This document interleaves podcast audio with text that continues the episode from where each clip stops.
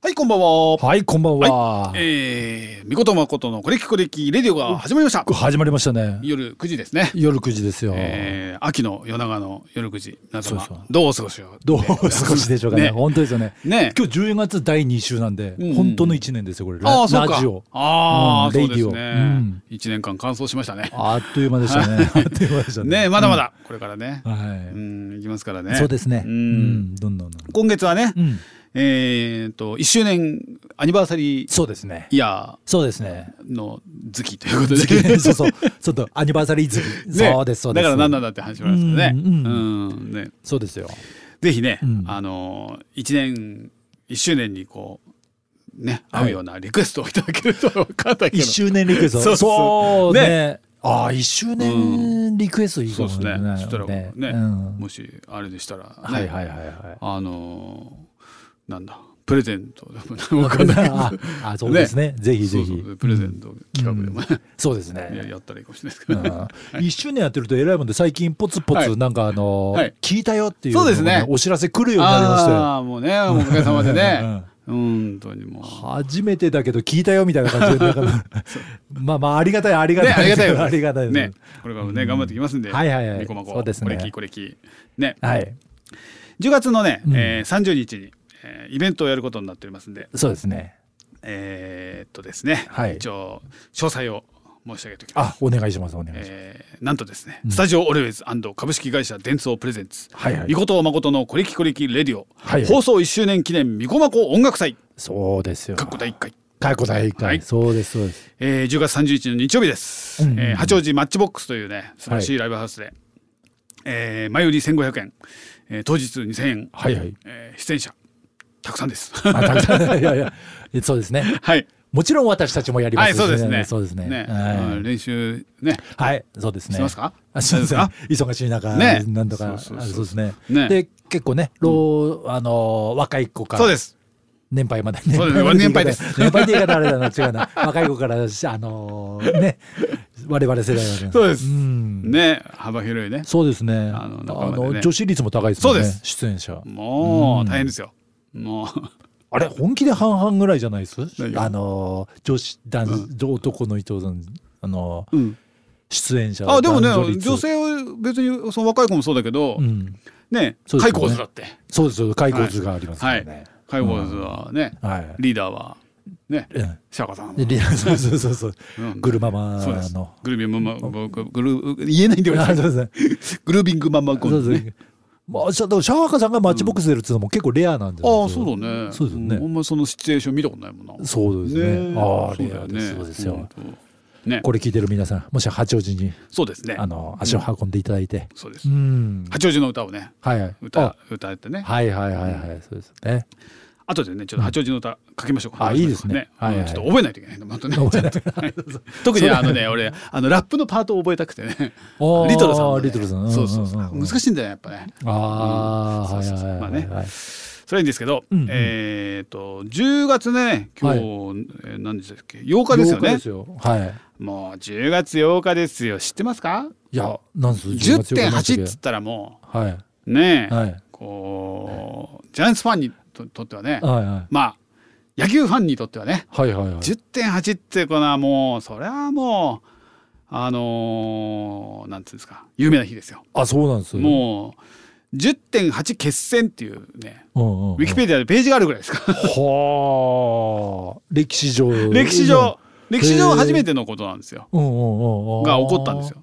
あなんか全く。うん。全くなんで、ちょっと。えっとですね、ええこの教えてください。10.8っていうのは、あの日本プロ野球史上初めて、うリーグ戦こう最終戦の日にうん勝率とか勝ち数が全部うん。同じになって、その試合の勝ち負けでどっちが優勝するっていうのが決まる試合うんうんうん。だから、うん、まあ優勝決定戦なわけよね要は。はいはいはいはい。だけどその大体さプロ野球だとさ、うんうんうん。あのどっちかが優勝するけど、うんうん。どっちかは優勝しないじゃん。なんつうの最終戦って。優勝する試合って。うんうんうん、でこの10.8は、うんうん。あのまあ、ジャイアンツと、うん。あのドラゴンズだったんだけど、うんうんうんうん。どっちが勝っても優勝なわけよ。二人とも？二人とも。二人とも？じゃない。二つとも？そう。そう。そう。そう。そう。そう。そう。え？どういうこと？だから勝ち数が全部一緒なのよ、はあ全部勝ち数とか勝率が一緒だからジャイアンンツが勝てばジャイアンツが優勝だし、トね、ドラゴンンズが勝てばドラゴンズが優勝、はいはいそういう状況なわけ。よ。でそれっていうのがなそんなことはおあのこうリーグ戦ってなかなか起こりえないじゃん。ね、あのトーナメントトはだったらさあのどっちが勝ったらどっちがそうだ優勝なのじゃん。ね？でもリーグ戦っていうのはさこうん。う試合数がいろいろああるからさ、はいはいはいそんなことないいわけじゃない？いやーこの時はね、うん。もう本当にこう歴史に残るね、うん。あのなんていうんですか試合で。あそうねあれですよあの三本柱なんて言った時代ですよね。おご存知です か？全然わかんないですね。全く知らない人すいませんね。逆にほーっとしか今ね。はい。三本柱。斉藤牧原桑田です。ああそうなんですね。はい。名前はご存知ですね。牧原桑田斎藤がちょっと怪しいですけど牧原斉藤正樹すですよ。うん。あ斉藤正樹なんて大投手知らないんですか？あ 知らないです。もっと勉強してください。はいはい。牧原桑田はでも全然覚えてますよえーはい。この時はだから松井が3番とかで、うんうん。落合が4番にいた頃ですね。あーあそう。落合さんんね落合さんが4番でね。はいはいはいもうこれはもうねすごい試合でした。僕もねよく覚えてますよ。ああうん。そう。だからこの年はだからジャイアンツがうん。もうずっと独走してた感じだったんだけど、で結構広島が2位でずっといた感じなんだけど、うんうんうん。もう最後の方でジャイアンツが結構ね負け越して、うんうんうんもう8連敗とかして、うんうんうんそれで対照的に中日がそこの最後の方でバーッとね、はいはいはい。あのー出てきて、うんうんうあれですねあの高木監督ってたあのー高木監督がねもう来年はもうやらないみたいなことになってて、うん。でその優勝、まあ、中日とするとその花道を飾ろうみたいな、うん。うんそういう盛り上がりがきっとあったなんてね、言言いますけどね。うん。うん、そうそうそう。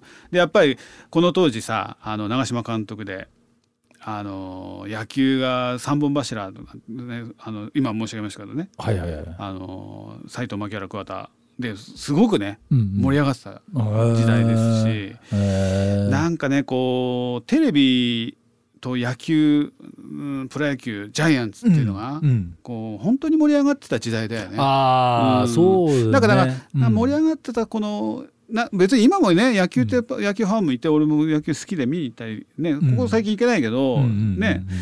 だけどこうなんかこの本当にこうお茶のままで全部を巻き込むうんうんっていうのがやっぱりこの辺が最後なんじゃないかなって感じがするよね。そうだね。ん。からこの後はやっぱりさ、うん。あのもちろんねあのイチローとかさ、うんうんうんあーもっともっと有名になったりとかさ、うんあのメジャーリーグが有名になったりとかさ、うんどんどんどんどん変わってきたけど、うん。なんつうかこの昭まあこのこの時は昭和じゃないけど昭和のから始まってるプロ野球な、ううんんあのお茶の間を探するプロ野球の、ね、うん。まあなんつうかこう頂点だよなんなんだったんじゃないかなねそうだねそうだね。うん思いますよね。だから俺子供の頃とかって、うん。野球今みたいにそんなに詳しくない自分でさえ、うんなんか日常生活でさなそんかね。あの番号みたいな話になって4番っつったら、ね。ファーストオーってなんかねそんなに野球好きじゃない子でも、んそのそれを言うみたいな、そうそう。俺なんかの子供の頃はそうだようんうんね。うんそう。もうちょっとすると腹が4番な腹が四番ですね。なってくる感じだけどさ。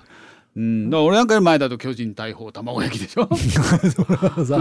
ああていう言われてたでしょ、うんうんね。子供はみんなね。うん。巨人軍とうん。大砲ってあの相撲取りの、うんうんうんね卵焼きが好きだっていう子供は それそれが。卵焼き。知らない？それ。なるほど。それそうそうあそうねああそうですね。そうん。ん。でもそんぐらい。ねえ本当ねこれはもうねすごいね。ああそうですか、ねもうあのーこの三本柱をねあの全部つぎ込んで、はいまあ、最後の試合なんでね、つぎ込んでねあのなんとかね勝った試合ですけどね。あそうだったんだ。うん。へえねそんな思い出がある。10.8ですけどね。うん。もう10.8って聞いたらもうねうん。あ10.8じゃんみたいなね。そういう気持ちにきっとね、うん。あのジャイアンツファンは。へえなると思う、まあドラゴンズファンもね、うんうんうん。なると思いますね。なるほどね、い、やーこれ面白いな、はい。勉強になりますね。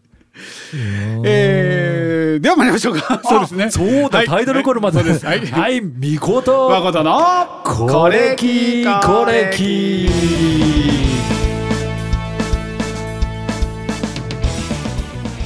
お送りしておりますみことまことのこれきこれき。はい。はいえーこの番組は東京都は JR 中央線の八王子駅のそのまた向こうにあります西八王子駅から徒歩10分の閑静な住宅街にあります音楽スタジオ。スタジオオルウェイズから私たちみことまことが音楽を中心としてこれが気になることを発信していく音楽プログラムとなっております。はいはい素晴らしい。ね。噛まずに。音楽プログラムといえどもなかなか音楽をかけないという感じがね。そうね。なんかね、うん。音楽プログラムでさもうな最初ちょっと喋ってじゃあ最初の一曲みたいな。ああそうだね。ガンガンね。ね。うん。ね。うん。じゃあ最初の一曲ね。あじゃあちょっと自己紹介を軽くさせていただいたらあねそうですね。はいはいはい。えー私が、えースタジオオルウェイズで店長をやっております。森田誠と申します。はい、そして私、孤高のエンターテイナー、そして株式会社伝送代表、相馬美琴と申します。はい、ありがとうございます。はこの番組では皆様のご意見ご感想、皆様のイケスポ曲のリクエストなど何でも受け付けておりますと。そうですね。はい、うんえーやってほしい特集とかね。そうですね。やってほしい、やってほしいアレンジャーとかね。アレンジャーとか別にアーティストでもいいんですよね。アーティストも、うんなんかで縛っちゃってくれちゃってもそうですね。ね。はい。うんちょっとそこをね、深掘りするというね。そうですね。うんはい。深ボーリーなんですよ。わかんないそれなんですかんーリー。わかんない。なんかコーナー名にしよう。でもかっこいい。かっこいい。かっこいい。深ボーリー。そうそう。はい、えっとメールは info アットマークコレキーブログドットコム。はいはい。えー、info アットマークコレキーブログドットコム。はいはい。えーまたツイッターで「ハッシュタグコレキコレキ」にてつぶやいていただくかツイッターアカウントコレキコレキ11まで DM いただければと思いますと、はい。そうですね。ぜえーその他各種 SNS でねひ。う、ん。うんそうですねまたいろいろ抜けてるね抜けてる。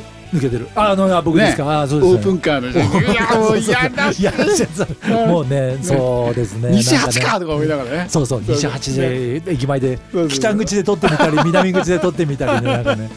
そこかみたいな感じでそうそう、最近ね、乗って写真撮るがワンセットでね、ワンセットなよ余暇を過ごしてます。余暇じゃないな、なんだ。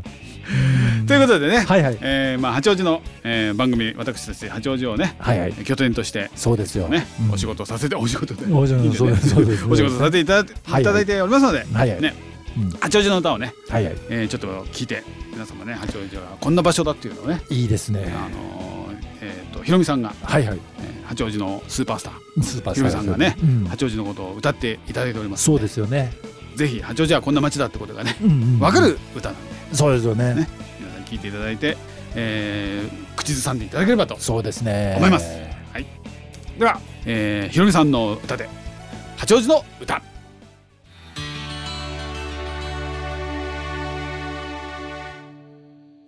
はいじゃあ次のコーナー行きましょう。あ、はい。はい。未公式曲。はい曲。はいはい、10月に入りまして、はい。編曲家特集ははいはい大谷和夫さん、はい。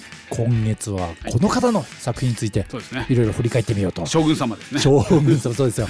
将軍のキーボーディストやり、はい。将軍の曲のアレンジャーでもあった大谷和夫さん、はいはいはいはいたまにアレンジャーで椎名和夫さんもいるんでちょっと皆さん、えーあの椎名和夫さんも素敵ですけど、うん。今度椎名和夫さんもやりますけども、うんいつかやりますけども、うん。大谷和夫さんお間違いなくお間違いなく全然知らなかったなと思って。あ本当ですか？うんそうそうでもね知らず知らずで皆さん聞いてると思うんですよ、うん。ね大谷和夫さんの知らないんだけどどさ知らず知らずにき本当聞いてる聞いてるよね絶対ね多分ね。聞いてますよ。うん。あこんな顔されてるんだ。うんちょっと今写真が出て。うん。もう最近大谷といえうんば翔平ですけど僕は翔平さんも、も翔平さんも好きですし和夫さんも好きですし、はいはい大谷直子さんも好きですしみたいな。女優さん かなり年配の女優さんああであまあ ポポッと出たそうだ出ました。かありがとうございます、はいはい。すみませんね急にはいおかしな脱線して、はいはい。うん。そんなね大谷か、うん。あの和夫さん、ん。いろいろね何にしようかな、うん。秀樹もいいしね。ねおせちもいいけどカレーもねみたいな感じでうん。秀樹もいいけどあれもいいしあれも、うんでここはねぜひ僕ね日常生活の中ではい。結構言ってる言葉がありまして、うん。ないものねだりの I want to これをね日常あちこちで言ってるの。仕事場、うん。仕あ事上でもプライベートでも、うん。そ何何ないものねだりの I want to なんて言ってうん。それって何ですかって聞かれることあって、うん。いや曲あったじゃんって言うんだけども、ね。確かに今言われるんだろうなんなんやねんそれってね。そうそうそうそうそうそう僕としてはねもうぜひないものねだりの I want to を絶やさない会の会長としては、今日これきっかけに、うん。大谷和夫さんアレンジの CCB はい。ないものねだりの I want you おこれをちょっとね今日かけたいなと。そうですそうですでねちょいラップなんですよねこれね。あそうだったっけ？ちょいラップラッピーな感じがうんうんうん。ねかっこいいんですよね。だ CGB の中で僕うん結構ねこれ好きなナンバー、あ本当。ねうん、好きなナンバーベスト3に入りますね、えでもこの当時すごかったもんね CCB ね。そうそうそうそう、ね。え、うん。うん、ピンクのね。そうそうそうそう。紙でね。う。ん。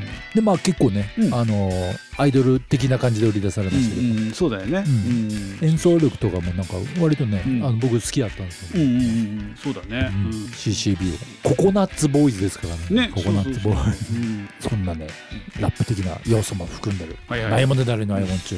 ちょっと今一応、はい。皆さんもここではい。大谷和夫さんアレンジだっていうことを心に 肝に。はい肝に銘じながはい。ら今一度聞いてもらえるような。そうですね。ヘッドホンでね爆音で聞いてもらえればすごいかっこいいと思いますあうん。聞いてください、CCB ダイヤモンドネダリの I want you はい聞いていただきました。はいはいはい、ははい。い、CCB ダイヤモンドネダリの I want you ねえ。そうそうそう。懐かしいね。懐かしいね。CCB うね。ん。うん。なんかいいうんん好きなんですよね。ギンミギンミってところがね。うんそうだよね、このスイッチボーカルがいいよね CCB ってねやっぱね。あそうだね。ん。言われてるなんかもともとあのリュウ君。あのドラムのね。う、んドラム。がうね最初歌ってるイメージが、あそうだね。あのロマンティックが止まらないそのイメージがね、めちゃくちゃ強かったけど、うん。結構その後の歌はねいいろいろ歌い歌い回してるというかね。歌いましたそうそうあのベースの方渡辺さんもですね。うん、関口誠さん。ねえ、うん。鈴木さんね。うん。うん、だから渡辺秀樹さんはもう何年前でしたっけ？もうお亡くなりになりましたもんね。ああ、ね。そうですよね、うん病気でお亡くなりになってね。はいはいはい。えーとでも関口真帆さんとかも活活動されてるんですね。ああ、ううんんそうそう。ね、後に割とソングライター的な感じで、うんねうんあの中森明菜さんのねそうですね。あのあそうかそうかそうか。「二人静か」的な曲とかヒットしましたもんね。あ、うんそっかそれそうなんだ。うんで米川さんはね、はい。あのーね結構ねうんうん。ずっとやられてますもんね。ああ、うん。はいはいはいはいはい。まあ田川君とね田川博之さんと、うん。あ、ね。そううん。そこそこそこ。あの演奏されたことも結構ありますし、ね、うーん。いやー懐かしいですね懐かしいよね。CCB ね、うん。うん。あの時代の、ね、そう、あの時代のあの時代のね、うん、そうなんですよ。この大谷和夫さん、うん。結構 CCB のアレンジも多いんですけど、うんうんうん。あそうかそうか、ううん。中でもこの曲ちょっと好きだなと。いやーちょっとやっぱ変わってるもんね曲変わってる調がねそうそうそうそうそう。そうね、うん。これもでもさなんかこんあ堤恭平うあそう鈴木恭平さん、こういうさ、うん。ラップみたいなやつじゃない、うんうんうんうん。で当時さこういううん。ラップみたいなやつをさ、うん。デモ音源とかするのさどうやってどうやってそうだよたんだろうね。ね。そうだよね。そこだよね。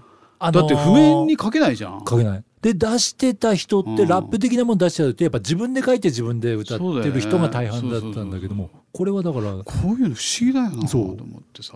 特に堤恭平さんがっていうところがそうそうそうイメージがわかるよねイメージがさ、うんまあでもだからそれはまあアレンジの部分でも大きいんだろうね。ああそうだね。うんうん、メロディーがが本当はあなあったんだけども、アレンジでアレンジでこうメメロディーで歌わなくていいよみたいななったのかもしれないしさそうだね。そういうこともあるかもしれない。そうだねそうだね。いやーなんかその辺のことって知りたいね。知りたいねどうやってたんだろうね。知りたいね。こうんの辺がなんか不思議だよねこの時代代のさ、うんあのだってねラップとかあんまない頃にさ、うん演奏だってさ。そうそうそうそうねそうそう。打ち込みとかない？頃に全部手でやってるそうなんですよそうなんですよどうやってたんだろうな。誰か教えてください。そうですね。そう。80年代をこ教えてう。はい。うん。そんな。はい。そんな80年代をね、80年代というか、はい。大谷和夫さん作品、はい。今月もそうですね。掘り下げていきますんで、はい。来週もよろしくお願いいたします。はい。よろしくお願いいたしますと、はいはい。じゃあねちょっとまたね、うん曲にね行って行ってみたいななんて思いますけどね、うん、はい。この間さあの、あこの間っていうかあの今あの大谷和夫さんはいはい、ね。そうやってますね。やってますようんうね、ん、でやっぱ将軍ですよ、はいはい。将軍様。ね。ね。はい将軍様。はい。将軍様ね。はいはい。でやっぱ将軍様でね、はいはい。俺やっぱ一番ちょっと今回はリクエストしたいんですけど、やっぱりねこのね、探偵物語でしょ。ああはいはい松田優作さん。松田優作さんね、探偵物語はやっぱりね、うん。インパクトあったな。あそうだね。ん。工藤ちゃん。工藤ちゃん工藤ちゃんそうだね。ね。うんベスパみたいな。そうそうそうそう。そう本当でもさ、うんうん。そうはいえともさもうもう見たのが昔すぎてさ、あんまり覚えてないんだあよね。俺もそう、ん。なんか見てる事実は覚えてるけどストーリー性とかああいうのはね、うん。なんかおぼろげなんだよね。なとか思ってね。うん。うん、でもね、うん。やっぱその中でも、うん。やっぱりさうん。その工藤ちゃんの、はいはい。あのなんつうの？帽子とさうんうんうん。あそうだね。格好ねうん雰囲気ね。うんうんあのシルエットね、うん。うん。手が長い。手足が長い。手足長いね。そう手だね。足長いシルエットと、うんやっぱりこのねバッチシーティーですね。はいはいそうだね。名曲ですよ。やっぱり曲がさうん。そこですごくさ、はいはいはあのマッチしてるよね。いそうだねそうだったうんこんねなにさ曲とうん。ドラマとマッチしてることないなって思うぐらいマッチしてるよね。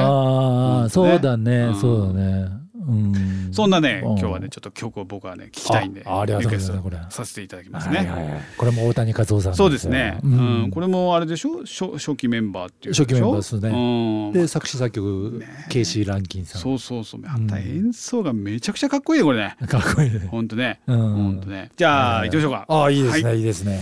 えー将軍で、はいはい。えーバッドシティ。はいはい聞いていただきました。はいはいはい。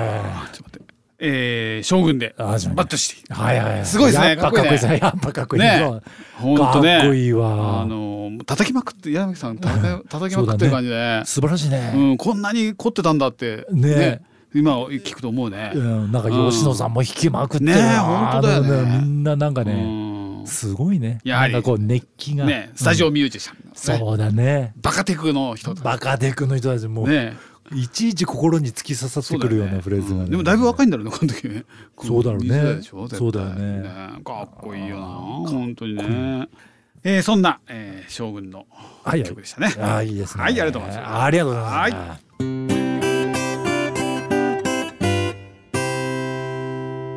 はい。じゃあ続いてのコーナーいきます。はいはい。今日のアルフィー。イエイはい始いいですね。まりました、このコーナーは、えー毎度毎度申し上げておりますが私、はい。誠が日本一の長寿バンドと勝手に申し上げております「ジ・アルフィーの曲をいろんな方面から個人的主観を大いに交えましてご紹介させていただくコーナーとなっております。はい。はい。はい、きっと51曲目でしょうか。そうですね。わかんないけど。51曲目51曲目ねまだけど50ね曲目はいダブってるのもある。あでもあれだ。俺のソロ回があったから。ソロ会の時にあの時全部オールアルフィーだったから。4つだ55曲目ぐらいってね。そうだよね。オールアルフィー。はい、うん。はい。えー、とですね、えーデビュー48周年ということでね、はいはい。えー10月5日にねシングルも発売されておりますが、えー今日ご紹介したいなと思った曲はですね、はいはい。えー、と「Nobody Knows Me」えーっとですね、えー1984年7月5日にリリースされましたアルフィー8枚目のアルバム「ザ・ルネッサンス」の B 面の3曲目です。ほーはい。まあ特にね「秋の歌」という詩の内容でもないんですけど、うんうんうん。まあ個人的になんとなくねうん。秋っぽいなというか、夏から秋にかけてのこの物悲しい感じのううん曲かなうんっていう僕はなんとなくね、はいはい。まあ夏のイベントでやってるイメージも結構多いんですけど、だから夏だっていう感じもあるんですけどはいはいはい。まあでもね僕はなんとなく個人的にね秋っぽいなと思ってね、うん。今日はこれをねはいはい。ご紹介させていただきたいなと思ったんですけどおでこのね「ルネサンス」ってアルバムはうん。84年でもうメリアンが出てもうちょっとして、うん。もうイケイケバリバリの頃ですね。そうそう。それで結構ねこうアレンジ的にもね、うん。あの重厚なサウンドで、あのー、アキラさん井上彰さんのアレンジも、はいはいはいまあ、この曲はね、えーアレンジのクレジットはないんですけど、はいはいはい。あのなあのルネサンス自体が井上彰さんの曲あのアレンジの曲がなんけ結構ありまして、まあ多分ね、その収録するにあたってはいきっとアレンジのアドバイスがなんかしらあったんじゃないかななんてはね思いますけどでこの曲が、うん。えーまあ秋っぽい曲という感じでうん。あの、まあ、ミディアムテンポな優しい曲なんですけど、はいはい。まあ、B 面の3曲目ってね言いましたけど、うん。この、ね、B 面がねうん。すごいんですよ。B 面の1曲目がね8分以上あるね。すげえ すげえ曲ね B 面で1曲目が。そう。へでその B 面の2曲目がもうバリバリのヘビメタなんですよ。はいはいはいはいはい、まあ、当時ね、うん。あのージェネレーションダイナマイトっていうあ。その前に出た曲がある意味ヘビメタソングの元祖と言われているねジェあネレーションダイナマイトのその第2弾にあたる、ねあー「鋼鉄の巨人」っていうね。あーはいはいはいはこれあの関西で歌ってる鋼鉄の阪神で歌ってる。い マ六甲おろしで歌なるってるから。ほど。なるほどなるほど。それいいですけど。名古屋行くと中日扱いされたってことでわかんないですけど。うんうんうんまあそういうねもうドカンドカンときた曲の後にねはいはいはい。もうふっとねうんうん。もう坂崎さんの優しいね。あーミディアムテンポの曲がふっと入ってくるというね。へー。そうなんですよね。このねなんかこの選曲の流れがねはいはい。あのいいなあなんてうねんうん。でまたアレンジ的にもねすんごいシンプルでうんうん。もうあのなんつうかなギターベースドラムとまあ12弦ギターとピアノうんがもう主となっててまああとちょこちょこっと入ってきますけどもうすごいシンプルなサウンドとうん感想なんかもね別にギターソロとかじゃなくてうんうん。ピアノのあのなコードっぽい。ね。あんまりこううるさくないソロでね。ねもうすごくシンプルな音数ですよね。ねでまあシンプルな音数だからこそあの、うん。なんつうかあの80年代のあのリバーブ感がね、生生きるというかね。はいはいはいはいそうそうそうそうねへやっぱこのね組曲ね、さっきのすごい重厚な組曲。ヘビメタときてこのねシンプルなアレンジ。ね。コーラス。あの優しい曲っていうのが、アルフィーがのこの流れなんかななんてね、なるほどなるほどうんねこの曲順っていうね。あ曲じゃそれ大事だよね。そうそうそうこの曲順 B それもまた B 面。はいはいはいはい。もうそこの B 面のそこってのはもう超山場山場だよね。そうだよね。もう大変な山場でもう最後のうんうんうん最後の休憩。うんそうだね。そうそうそういうところですよね、へーでもなんかこういうさうん。曲順とかっていう感覚ってなんかやっぱなくなってきちゃってるのはやっぱ寂しいよね。そうだね。うん。今一曲一曲今単ね位だようんね。ア本当やっぱルバムっていう概念が。音楽の聴き方がねやっぱ変わってしまったななんて思いますけどねもうだって今音楽早送りで聴く。うんらしいね本当かよなら。しいね。なんかね感想は飛ばすわ。感想飛ばす。あそう。ねそれはもうそうそうそうそうよく構言われてるよね。ね感想は飛ばすわ。かいと思って。YouTube で聞くわな、うん。YouTube で聞いたらあの速さ変えちゃうわな。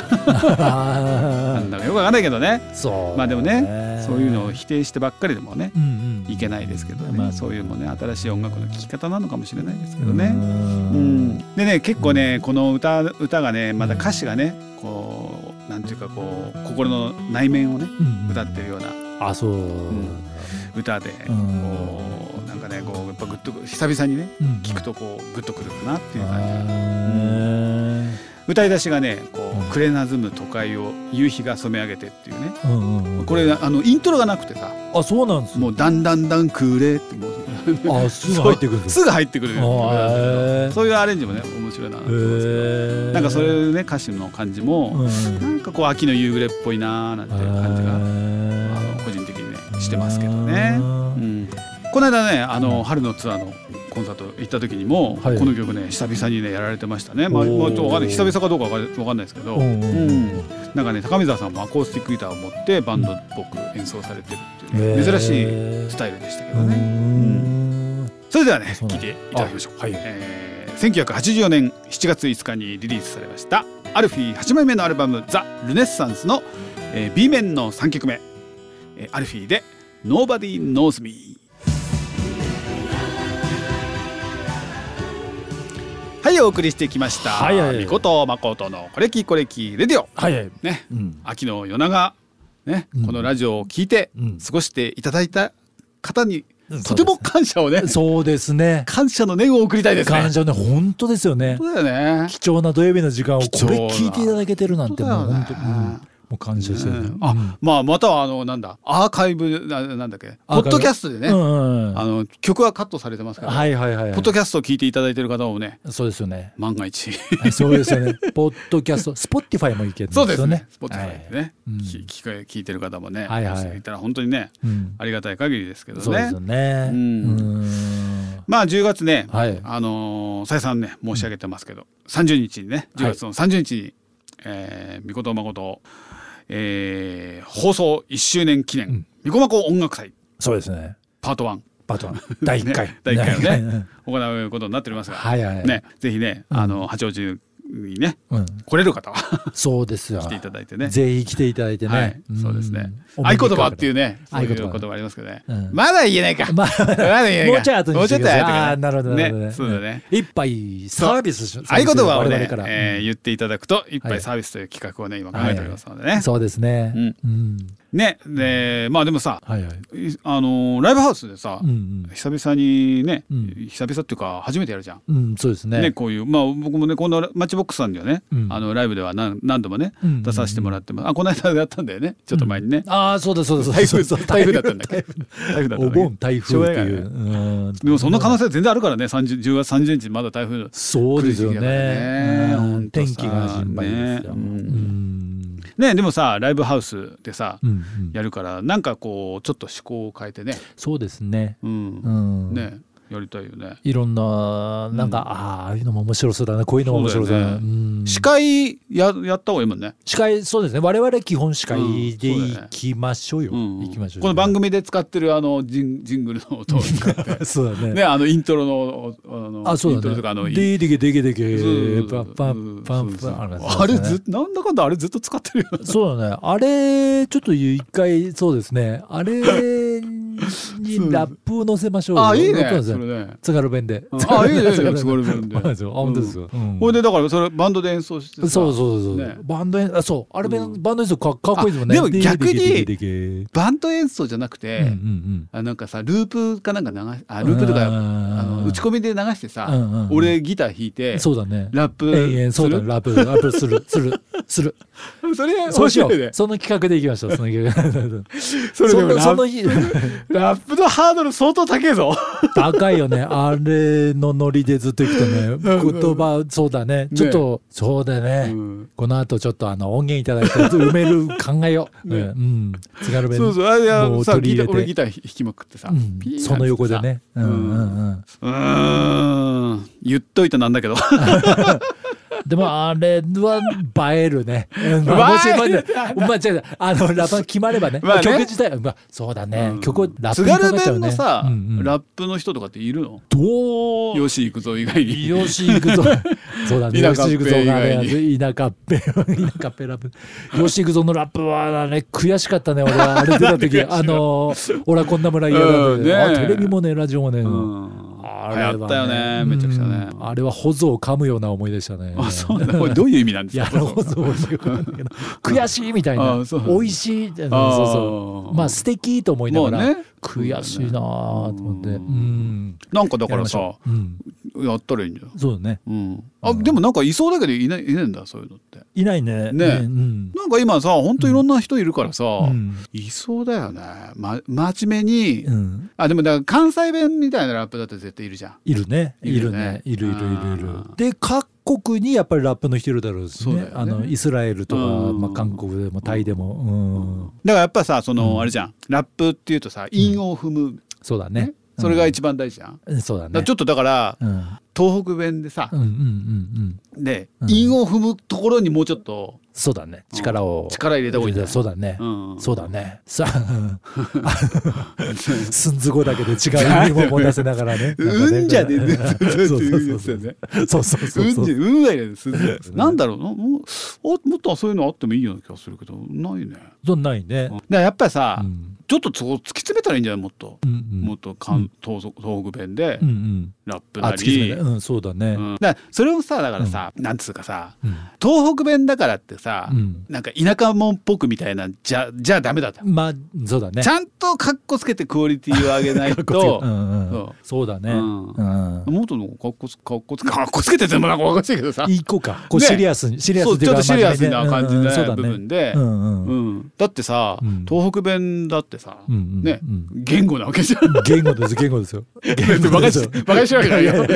いやいや言語言語あの言語だもんね。そうだよ。あの、うん、言語で、まあれで真面目なこと言う。あれだって真面目なこと言う人いるんでしょ真面目。そうそうそう大体皆さんプロポーズだってあれなわけそうでしょ。あれふざけてるわけないでしょ。そうそうそう。絆を確かめる時もなまってるんで。プロポーズもなまってる。口説き文句もなまってる工藤君もあれであの言葉で口説くんでしょ。そうそうそうそれでプッとか笑ってたわけあれはね聞く方もあれなわけだからなですよねでもさやっぱなんだろうね、関西弁ってさ、うんうん。すごくね、うん。そういうのがもうなんていうの？そうだね。聞き慣れてるというかさ、うん。別に東北弁もねみんな知ってることは知ってるしね。ある程度そうだね。だけどやっぱり関西弁はその辺がなんかねうん。つ強いっていうかさ。ね。そうだねうん、あの関西の人たちはこっち来てもやっぱ貫き通してるところがまたそうだよね。うん。うん。大体東北の人ってもうこっちに寄り添っちゃうというかなんかあの、うん。ななんだだろうねあの傾向っていうのはね。なんだろうね、うん。それ考えるとね敗北って言葉があって、うん。なぜか敗北の僕って北みたいな感じで北へ北へ押し出された人はちょっとなんかこう、どね。うん、卑屈卑屈じゃないんだけどあもーなんだろう。うん。なんで敗北って北なんだろう。ね。だからね多分俺おそらく西からこう、う西から始まり、うん。北へ北へこう追いやられた。追いやられて。民族として。民族として。北海道はでもなんか上からまた降りまあね、てきた。あれでだって北海道みみんな移民でしょ？ほとんどの人がそうでしょ？もともとのね方々っていうのはもうす減っちゃってるわけでしょ？減っちゃってるの、うん。だからそうね。あの本土で言うと、うん。一番敗北がちょうど青森なんですよね。敗北一番本土の北。まあそうだよね、うん。そこかなと思って。うん。だから北から東京に出た人はうん。大体もう言葉も押し通さないっていう。か、実際ね、うん。もうだからね、うん。帰るとうん。とんでもねえ言葉ととんんでもねえ。って言うんだけどねいやいやひどいよ。向こうの人も向こうの人で、うん。こっちにしてみたら向こう帰って例えばうん。喫茶店入ったりして注文する時なんかはいついつい標準語で言っちゃうとあ向こうの人はね視線が冷たいねちょっと。あやっぱ違うんだ。違うの。へえ面白。い標準語喋ってる人がいるみたいな感じで、ちょっとつめちょっと冷たい。ー、あーやっぱ違う、うんあー。ふわーやだ惹かれるっていうか何その閉鎖的な感じ？そうそうそう。そういうとこもあるのよ本当にねなるほどね。うん。あー。だからね。うん。そこをちょっと大阪弁も見習って、ね。僕は津軽弁をちょっと推しうん。広めていきたいなと。ね、うん。もうだから歌そういうさ完全にさ、うん。うん。悲しい色やねじゃないけどさ、うんうんうん東北弁で作っの歌詞で作った歌、うん。ま、真面目にね、うんうんうん そうそう俺はこんな村嫌だじゃなくて。そうそうそう。あれはもう完全にね。そう。ね。道化者道化者だそうよねそうそういうことでしょ、うじゃなくてもうなんかもう本当にさそうだね。ラブソングをさ。ラブソングと。ラブソングもあればもう。なんだろうでもそれ聞くとわ笑っちゃう そうだな笑っちゃうのかな？そう。笑っちゃいけないん。だそこをさ逆にね真顔でやった方真が顔できっちりやったらうん笑いじゃなくて、うん。なんかこいいうねななんだろうね、うん。でもその辺ってさそうだね。うん、目指せ悲しい色やねんぐらいそう。やっぱね言葉の壁だね。そうだね。どう、まこさん曲書いていただければ私詩をかつけます。ねだからさ、だからうまくさ、うんかっこよく決めたいよね、そうだね。課題ができましたね。東北弁のさ、うんうん。完全に東北弁のうなお笑いの人とかいないの？いないね。ななんだっけあのえっとさ栃木のさ U 字工事とか U 字工事とかいるじゃん。U 字工事いるでしょ、うん。茨城もたしなんかねね。いたんだよね、うん。なんかだあれもなんかやっぱそういいう、うん。なんかこうねうん。うん栃木の鉛をうん。ちょっとプッシュして、そうまあそこをうまくお笑いに持ってってるみたいな。そうだねそうだね,、うん。そうでもあんまりいないんだよね。聞かないよね、うん。東北弁。なんだろうの。なんでいないんだろう笑いにしたくないのかそうプライドが笑いそうだね、ん。わあ。ーなんだろうね。ちょっねとちょっと今課題をいただいたような感じで、うん。そうだね。いないんだよね。あそうだよ。なんかさだから、うん西の方の人とかさまあ、うん。九九州とかさ、うんうんうんまあそういう言葉をなんかこう出してくる人って結構いるけど、うん。やっぱ東北の人っていないよね。うんいないね。うん。いないね。なんかそういうなんかあるんだろうね。気質そういう気質がね、うん DNA ね。そううん。やっぱ話戻るかもしれないけど、敗北という言葉に何か意味がありそうな気がすあるかもね。そうそうそう。北の人はねいやすげえ気になってきた。弱い弱いっていうか、敗うん、幼いなんでなんで北なんだって話。そう。ハイでいいじゃん。な。そうそうそうそうそうそうそうそう。そうはいでいいのよ。ははい北がつくってどういうこと、と思って。え。ーうん、でもない、ねえ。廃党でもない、うん。廃材でもない、敗北なわけちょちょっと調べてみよう。ああ、いいですね。ああ、ありがとう。うん。敗北とは負けて逃げること。あ、逃げるもん、逃げるもん入ってきたか。あ、待って待って、あ、あった由来辞典。うん、おあありました。敗北えー戦いに負けること、えー戦いに負けて逃げる、えー、と敗敗北の北は方角を表しているわけではないああ、なるほど。あそうか、そこそこそこ。北の漢字はうん。二人の人が背を向け合っている様を示しほうほうほう。相手に背を向ける背を向けて逃げるの意味がある。そこから戦いに負けて逃げることを敗北というようになり単に争いに負けることも意味するようになったと。はあ。どうですか？すっきりしましたか？だいぶすっきりしました。北関係ないそうです。北 関係ないね。よし、胸を張っていきよう。そうです。ね、うん。北の方ね。あの別にねうん。北に追いやられて負けてるわけじゃないんです。あ、そうそうそう。ね。うん。あの見た目です。漢字の。そうそうそう。漢字の見た目。漢字の見た目です、うん。ね。カタカナの火がね両方あるようなもんですよ。見た目背をのねね向けてるというね。ん背を向けてる感じがあってねいうところが。すっきりしましたか？北の方。そうですね。背を向けてるの背の上さえ北だもんね。そうそうそう。そういうことそういうこと。ね、まあだからちょっとね、うんあのー今回ねうん。ライブやるにあたってねはいはいはい。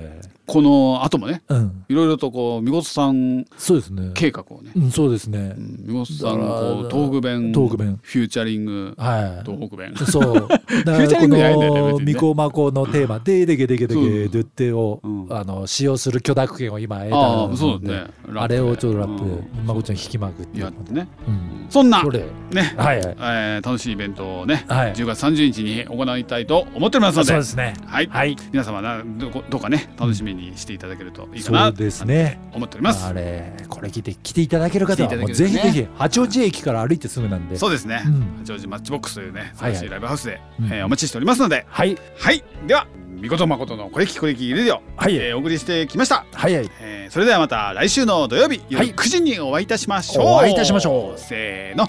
さようなら